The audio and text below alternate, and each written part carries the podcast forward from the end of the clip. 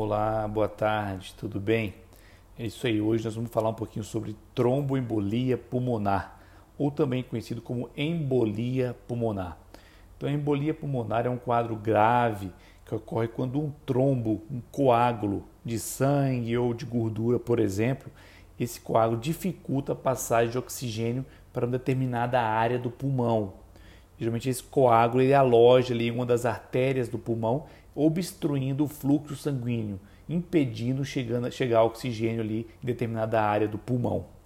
Geralmente esses coágulos, esses trombos, eles se localizam em alguma das veias das pernas que se soltam esse coágulo e chegam até os pulmões. Então esse é, seria a definição como o que é a embolia pulmonar. Se a gente pudesse falar um pouquinho quais são os fatores de risco, quais são as pessoas que têm maior chance de desenvolver uma embolia pulmonar. Então, quais são os principais fatores de risco? Primeiro fator de risco é a imobilidade prolongada, a pessoa ficar muito tempo parado. Por exemplo, longas viagens, tanto de carro, de ônibus, de avião, ficar 4, 6, 8 horas sentada, sem mexer, sem se levantar. Isso é um fator de risco para a embolia pulmonar. Outros fatores, como por exemplo as cirurgias extensas, grandes cirurgias que demoram muito tempo, a gente fica ali da cirurgia é, por bom tempo. Outros fatores, traumas, acidentes, então um acidente automobilístico, por exemplo, um trauma é um outro fator. O uso de anticoncepcional hormonal por bom tempo, longo tempo, prolongado, é um outro fator de risco. Além também de um risco hereditário. Existem pessoas que têm alterações, mutações genéticas que elevam a chance da pessoa desenvolver uma embolia pulmonar. Esses são os principais fatores de risco para a embolia pulmonar. É, se a gente pudesse falar um pouquinho quais são os sintomas, a pessoa que está, tem um quadro de embolia pulmonar ou que está realmente suspeitando de um quadro de embolia pulmonar. Então, eu sei que nós estamos passando, passando por um momento bem, bem crítico do Covid, que realmente da Covid, que realmente é, tem repercussão pulmonar, mas quais seriam os sintomas que acabam às vezes podem confundir um pouquinho, mas os sintomas da embolia pulmonar. Primeiro, uma sensação repentina de falta de ar. Então, de uma hora para outra, a pessoa começa a ter mais dificuldade, mais cansaço, dificuldade para respirar. Então, esse é um dos sintomas. Um outro sintoma é dor no peito, que piora ao respirar fundo.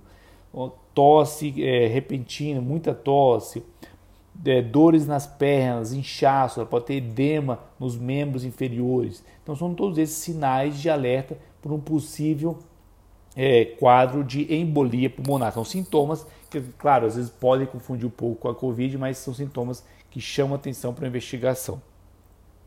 Em relação é, ao diagnóstico, geralmente está com esse quadro, está com eu falei daqueles fatores de risco, é, ficou muito tempo sentado, sem se movimentar as pernas, está com dor nas pernas, dificuldade para respirar. Então, geralmente, o diagnóstico, primeiro, é baseado na história clínica. O médico vai perguntar se realmente tem algum daqueles fatores que eu comentei de embolia pulmonar, além dos exames de sangue, exames de imagem. O exame de sangue mais conhecido é o D-dímero, ou também dímero D, é um exame de sangue que ajuda nesse processo de diagnóstico de embolia pulmonar. E além dos exames de imagem, que é a tomografia de tórax com contraste, ou também podemos chamar de angiotomografia de tórax com contraste, que é o exame que irá avaliar os vasos sanguíneos ali do tórax do pulmão para identificar se existe alguma obstrução.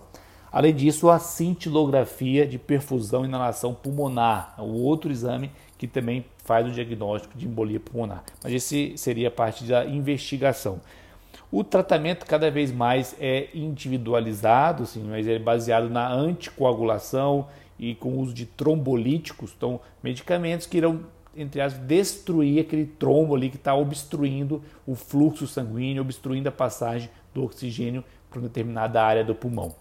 Mas para finalizar, como nós podemos prevenir o quadro de embolia pulmonar? Como eu disse, é uma patologia grave que pode ter complicações sérias. Então, como evitar, como prevenir a embolia pulmonar? Primeiro, evitar ficar muito tempo sentado, muito tempo é, parado. Então, viagens longas, procure se movimentar, levantar, movimentar os membros, é, os membros inferiores, as pernas. Se for o caso, até usar aquelas meias de média compressão para melhorar a circulação. Uma outra forma de prevenir, se for realizar alguma cirurgia ou ficar internado, reforçar com a equipe a importância, os cuidados para evitar a embolia pulmonar.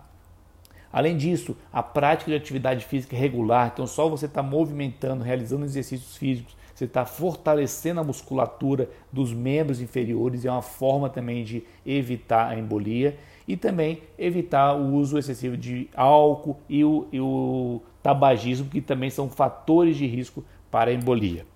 Bom, esse foi o nosso bate-papo de hoje. Eu desejo um bom final de semana para vocês, um grande abraço e nos encontramos semana que vem.